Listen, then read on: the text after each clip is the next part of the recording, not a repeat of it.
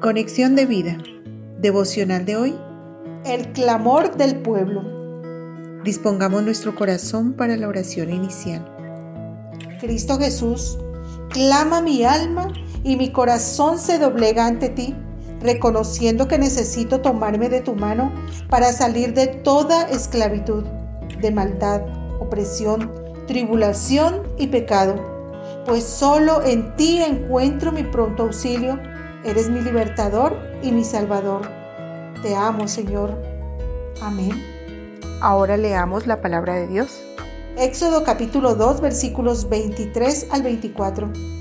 Aconteció que después de muchos días murió el rey de Egipto y los hijos de Israel gemían a causa de la servidumbre y clamaron y subió a Dios el clamor de ellos con motivo de su servidumbre.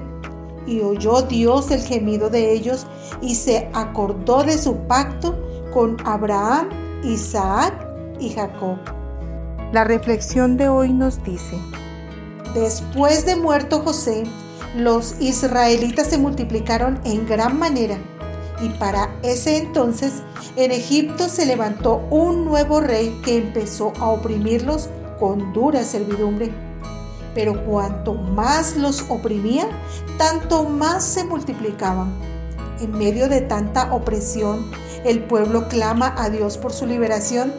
Dios escucha sus gemidos y levanta un líder, Moisés, para liberarlos de la esclavitud y le dice, el clamor pues de los hijos de Israel ha venido delante de mí y también he visto la opresión con que los egipcios los oprimen.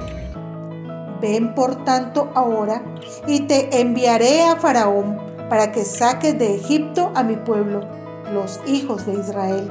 Éxodo 3 del 9 al 10. Y también les da una promesa. Yo os sacaré de la aflicción de Egipto a una tierra que fluye leche y miel. Éxodo 3, 17. Tal vez nuestra vida esté convertida en un Egipto, en padecimientos, opresión, menosprecio, amarguras y pecado. Entonces, ¿qué podemos hacer? Al igual que los israelitas, tenemos que clamar y gemir al Dios Altísimo, porque no es el faraón quien determinó su liberación, sino Dios pues la crudeza de los conflictos no son determinantes en nuestra vida, sino la mano de Dios con su poder.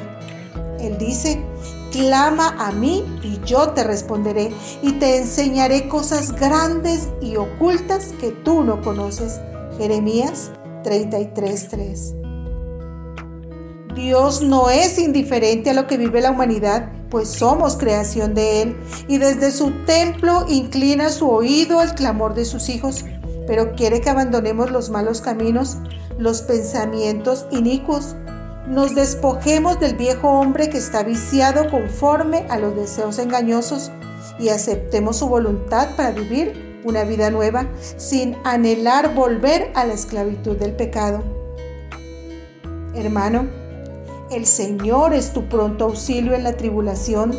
Acércate a Él, abre tu corazón, acéptalo como tu Salvador. Él te sacará de toda esclavitud y del pecado para llevarte a una tierra que fluye leche y miel.